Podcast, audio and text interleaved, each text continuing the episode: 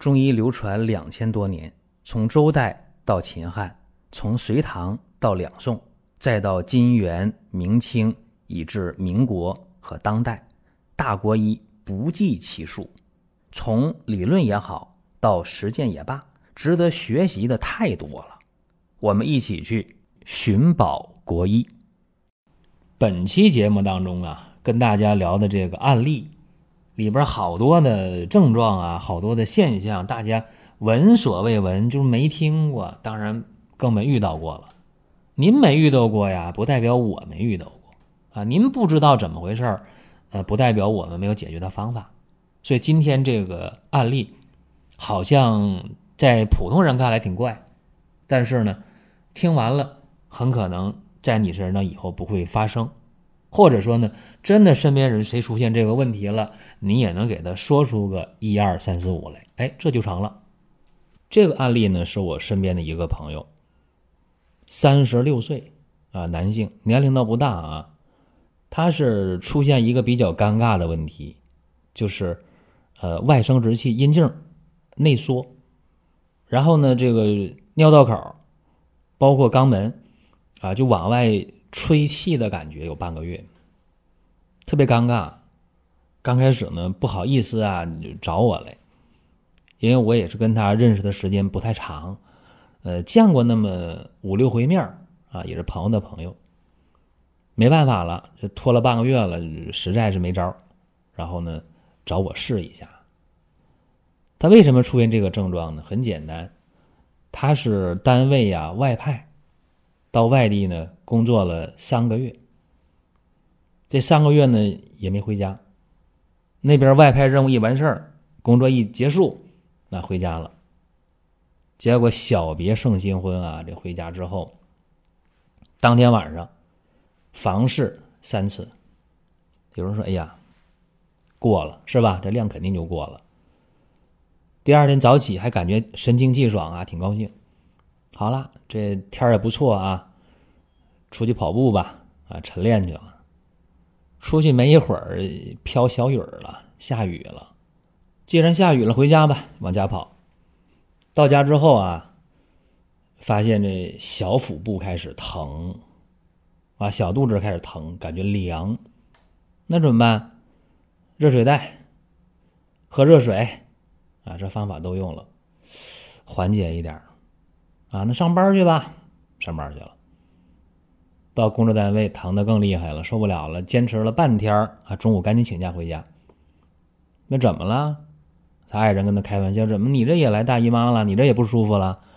他说：“不是啊，就是这小肚子就就疼啊，就凉，就受不了。”熬到了当天的晚上啊，他爱人回来了，说：“行了，你别发微信了，一会儿一会儿微信就来了，说你难受，到底怎么的了？”他说：“哎呀，我疼受不了了。”我们上医院去吧，到医院去了，问大夫，大夫说：“哎呀，那你这疼，查吧。这腹部啊也检查了，没啥事儿啊，这里边这肠子啊，这都在那正地方呢，是吧？也没啥问题。那你这里边还有啥事儿啊？你这这这男性的下腹部的零件器官比较单一，一查都没事儿，都没事儿。那疼疼怎么办？求大夫，你给我开点止疼药吧，你开止疼药吧。”哎，用着止疼药，多少缓解，这就回家了。回家了，这一晚上睡得不踏实。第二天早起吓一跳啊！为啥呢？他发现自己那个阴茎内缩，往里边缩。哎呀，然后这肛门也往里收缩感特别强，特别紧啊，排大便都不舒服，特别难受啊。你想，你往外排便，肛门是要松弛的，结果肛门往里收，特别难受。更可怕的是什么呢？早起排完大便，好不容易排完了，很痛苦。然后呢，他感觉啊，这个肛门有气儿往外出，排完便了，怎么还往外出气儿呢？就是一会儿一个屁啊，叫使气频作啊，一会儿一个屁，就不往外排气，不放屁的时候，他感觉有气儿啊，这肛门往外排气儿。呵，这是幻觉吗？拿那卫生纸啊，放肛门那儿。让爱人看，说：“你看，哎呀，这这纸动了，确实有风，啊，有气吹这个这个卫生纸。紧接着感觉到这个往里缩的那个阴茎啊，这也不舒服，凉。啊，而且感觉尿道口也往外吹气儿，真的假的？拿那个棉签儿啊，把那棉签儿揪住了，捏住了，一拉啊，出个小棉絮，哎，放这个尿道口，哎，确实那棉絮在飘动，哎，好家伙，这前后二阴呢都出气儿，这就很尴尬了，又去到医院去了啊，别上班了，赶紧到医院去查吧，左查右查，说你这哪个零件都没问题，那没问题，我咋有症状呢？这。这就怪了，所以有的时候，大家就百思不得其解。说我到医院去了，我查了各种设备、各种仪器，就是没有问题，就是正常，但是难受啊，难受就不正常，对吧？还是有问题。大夫也没办法，说那你就回家别着凉了啊，电热毯用上啊，热水喝着啊，你这个热水袋，要不然你泡热水澡。他也没办法，就回去了啊，回家就弄个浴缸。啊，这水全弄满了，热点泡着啊，呃，是有热乎气儿啊，有热水它它缓解，但是呢，还是不解决问题。你不能天天在热水里泡着吧？从热水里一出来，哎，没有十分钟，又开始前后二阴开始排气，而且这回不但排气呀，感觉那个尾椎骨，他自己说那尾巴根儿啊，尾巴根儿，哎呀，这疼啊，感觉这个。前后二阴呢，往下坠胀那种感觉，而且这个腿呀、膝盖呀都酸都凉。哎呀，这特别纠结，那赶紧找中医吧。西医说不行了，找中医去。中医啊，说你这个肾虚啊，哎呀，你这受寒呐，啊，给你开点温肾的、驱寒的药吧。哎，喝了五六副药，别说还减轻，但药一停还不行。啊，然后他觉得药还特别贵，然后喝完呢，嗯，就觉着哎呀，没达到预期的效果，然后就隔三差五就请假。那在家这半个月啊，从外地回来也是半个月，基本没怎么上班，就折腾这个病，就实在受不了了。后来呢，就跟朋友念叨啊，特别知心的朋友，跟我也很熟悉，就说这事儿，哎，然后。我说那就试一下吧，那就就来了。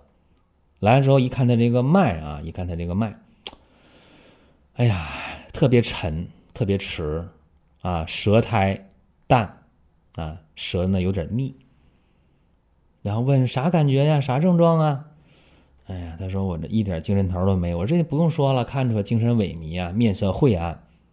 然后我说我看一下吧，到底是说到啥程度了？哎，一看那个外生殖器呀。这个阴茎确实往里边缩的，就露那么一点头了，啊，这很可怕。你成年人啊，那不小孩儿也不是特别胖，他不胖，说的就露那么一点龟头了，全都进去了，基本上。然后呢，他这个前后二阴确实有排气，因为我也按照他的那个方法，拿棉签儿，哎，拉出棉絮来，往这个尿道口一放，确实动。啊，往肛门那一放，确实虽然没有排气，没有放屁，但棉签儿那个棉絮也动。哎呀，确实，真是应了那句话了啊，叫防劳伤肾，复感寒邪，寒邪直中阴经。你想他这病咋来的？出差在外三个月，回家之后，当晚房事三次，第二天早起跑步去啊，让雨给浇着了，淋雨了。这不就是防劳伤肾、复感寒邪吗？阴寒直中阴经，所以他这个调理起来，当时我第一个反应啊，应该是温阳驱寒为主。于是呢，想到了用一个特别老的方子啊为主，什么呢？啊，四逆汤、附子、甘草、干姜，这还不够啊，加上小茴香啊，另外呢。嗯，加上乌药，哎，有人不理解，说加乌药干嘛？还得加肉桂呢？啊，为什么加这个乌药？大家听过那个天台乌药散是吧？这这这方，大家听过。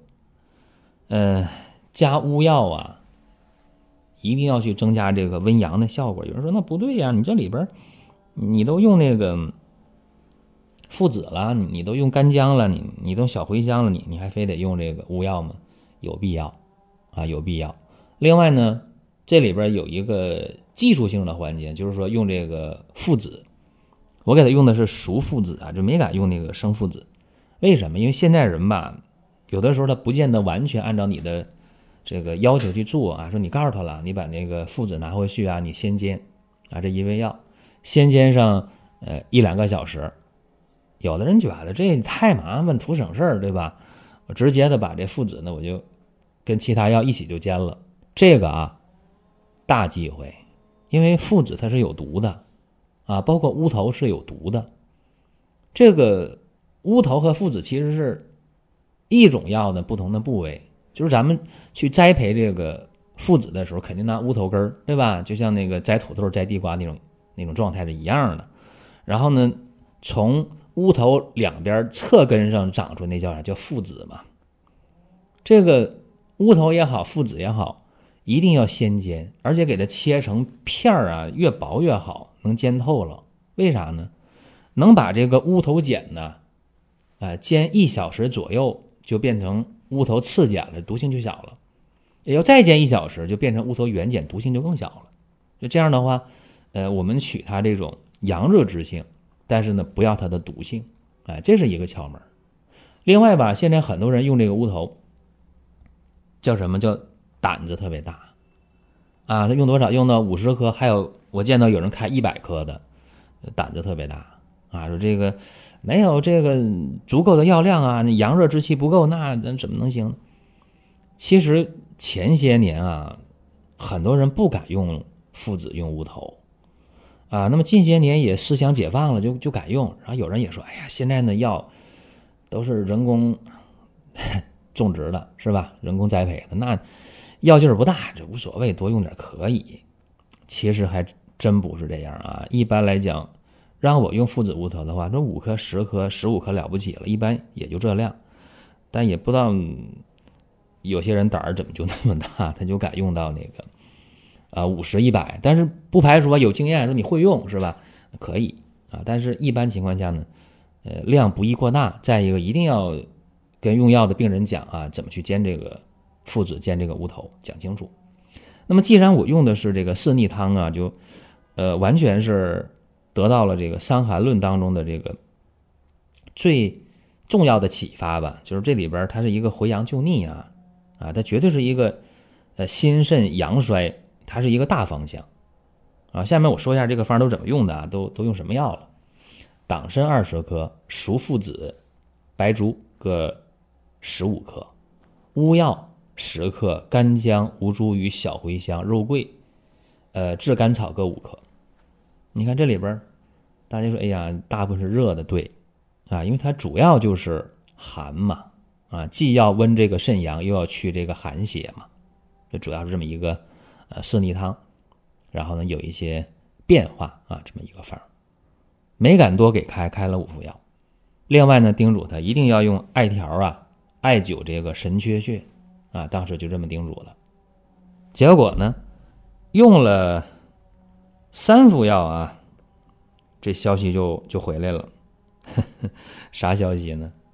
就告诉我啊，说那个阴茎啊，能伸出来，呃，大概三分之一吧。高兴了，接着喝，啊，又喝完那两副，一共五副药喝完吗？啊，这阴茎全伸出来了，然后在那个微信上给我发微信，啊，全都是那个点赞啊，就特别高兴，并且呢，呃，还偶尔啊，有两天早上还有晨勃现象了，啊，特别高兴，然后腹痛啊，就是小肚子疼也减轻了，不那么凉了，但是还是往外排气。就是尿道口啊和肛门呢，还是有排气的感觉，肛门还是特别紧缩感，这个没有解决。那么怎么办呢？想接着喝药，就给他加生麻，加了五克。加五克生麻的意义呢是生阳举陷啊，把阳气往上提一提。五副药用完之后，他这个肛门紧缩的感觉没有了，然后阴茎也完全暴露出来，也没有往回缩了。排气儿啊，就那个前后二阴排气儿，呃，也减少了。尤其是前边啊，尿道口的这个排气几乎就偶尔啊，几乎没有了。然后这个腿呀、腰啊，也暖和了，啊，不那么凉了，就是一早一晚啊，晚上睡觉的时候或者早晨刚起床那会儿，啊，可能感觉到这腿呀还有点凉，但是问题不大，啊，这时候呢，他那个腻胎呀也化开了，啊，舌淡白，啊，挺好，淡红舌薄白苔恢复了，哎，脉也不沉了，就相当有效，有效怎么办？再用呗，又用十副药。用完十副药呢，就说了：“哎呀，这前前后后二十副药二十天嘛，就说也不乏了，也不累了啊。但是呢，呃，还是那方面啊不行，咋不行呢？说他以前挺好的，男性功能没问题，但经历这一次事儿之后，他说这二十天呢，呃，有那个晨勃啊，早起晨勃现象啊，然后更关键的是什么呢？”呃，其中有一次房事啊，结果很快啊，就就就不行了，早泄了，就结束了。然后呢，心里边就特别的，呃，郁闷啊，就心里边说，哎呀，想不通自己怎么就就经历这么一个事儿啊，唉声叹气。然后我说，那怎么办？还喝药吗？他说，哎呀，药确实管用，但是不想再喝了，这喝二二副药了，是吧？嗯，挺麻烦，还得工作，还得上班，然后。总喝药也不好，然后呢，单位还安排的有短期的出差，所以这这个汤药呢不想喝了，但是还想吃点调整的东西。那怎么办呢？我说那你就吃点简单吧，吃点膏方吧，用点多香膏你调一调。用多香膏啊，可以调他这个肝郁啊，让他心情舒畅啊，调整他的脾胃，更好的有助于药物的吸收和食物的吸收。有的时候你连饭都不能很好的吸收，那谈什么药物的吸收呢？再一个多香膏呢，还能帮他调整睡眠啊！你想，情绪好，胃口好，睡眠好，哎，这基本高维亚健康了。再一个呢，他想把男性功能那块恢复一下，想简单的一个方法，我说那你就用鹿鞭丸吧。鹿鞭丸简单呢，这个东西往兜里放一粒儿，放一丸，那那就吃呗，啊，挺简单的，就这样。又调了两个来月，将近三个月，嗯，啥啥啥症状都没有了啊，然后那方面也很满意了，就是哎呀，又恢复到以前那样了，挺高兴。在这儿呢，我也特别想说一下啊，民间的老话啊，其实道理摆在那儿，看大家认真去悟还是不去悟。早酒晚茶五更色，劝君千万要不得。